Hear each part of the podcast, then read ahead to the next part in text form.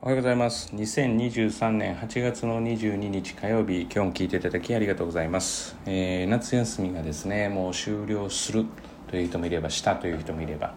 まあ、まだ来週までという人もいるとは思いますが、まあ、今日あたりですね、まあ、西宮であれば、えー、ちょうどですね8月の30からですかね始まりますので、まあ、今日あたり登校日とか中学生はあるんですが、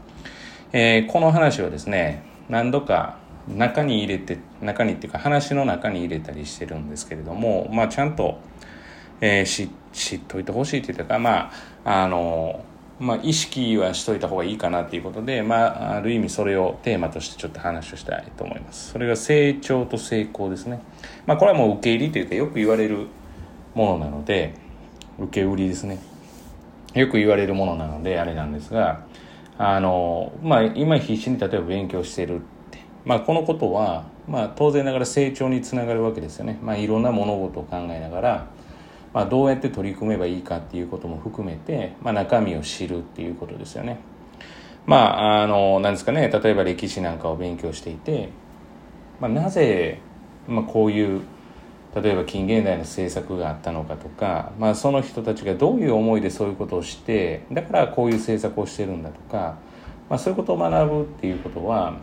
まあ、間違いなく成長にはつながるわけですよね、まあ、知識を得るっていうよりも、まあ、思考パターンであったりとか、まあ、そういうふうに相手に寄り添うということも含めてですね。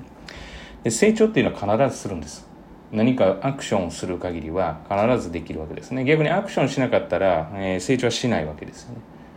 でも成長したからといって必ず成功するとは限らないわけなんですよね。これが、えーと面白いところで。で成功っていうのはある意味運の要素も強いので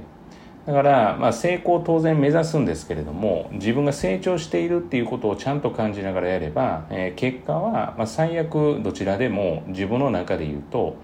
まあ、うまくいった感覚が出るわけですね。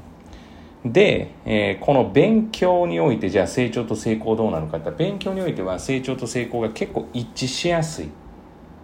ものではあるんです。あの自分次第っていうのがあるのとまあ、相手がいないですよね。その誰かと対戦するわけじゃないですしチームスポーツではないので。だからそういう意味で、えー、自分の成長が、まあ、成功につながりやすいものだと。じゃあもうやったらいいじゃないかって思うんですけどなかなかそれを行うための成長というのに、えー、と結びつける取り組みができないのが勉強なんです、まあ、ううまいことなっててというかクラブだとやることにそんなにあの嫌がなくて、まあ、成長するんだけれども成功にはなかなか結びつきにくいっていう要素が,、えー、要素があってで逆に勉強は成長はするんだけれどもその成長までの行く過程が、まあ、なかなかやる気にならないとかですね。あの前回話したやる気になんかなるわけないんですよ。やらないんですから。取り組んでやる気が出てくるものなので。と考えたらやっぱりあの意識はするべきです。特にあのやってるんだけど成績が上がってないっていう人は必ず成長はしているんで、まあ、いつその要はコップから水が溢れるかっていうのはそのコップの容量、えー、コップのまあなんですかね、えー、高さえーこうまあ、深さですか？深さとか、まあ、そういったものにもこれはもう人それぞれです、まあ、あの人はこのぐらいの努力でやれてるんだけどまあ、かといってその人の全部見てるわけでもないですしその人に変われるわけでもないですし、まあ、それ言って何か自分の成長につながるんだったらあのあの人はとか周り見て言ってもいいと思うんですけどその関係ないですよね。自分の成長には。成長です。成功ではなくて成長を目指すんですよね。そうすることで、えー、っと実は勉強においてはそれが成功につながりやすい一番のあれなので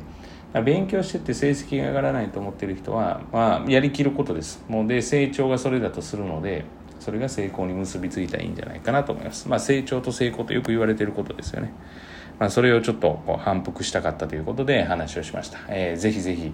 えー、皆さん成長を目指してといったら変ですけども私自身もそうですけどね成長を目指して毎日取り組んでいきましょう。以上になります。今日も聞いていただきありがとうございました。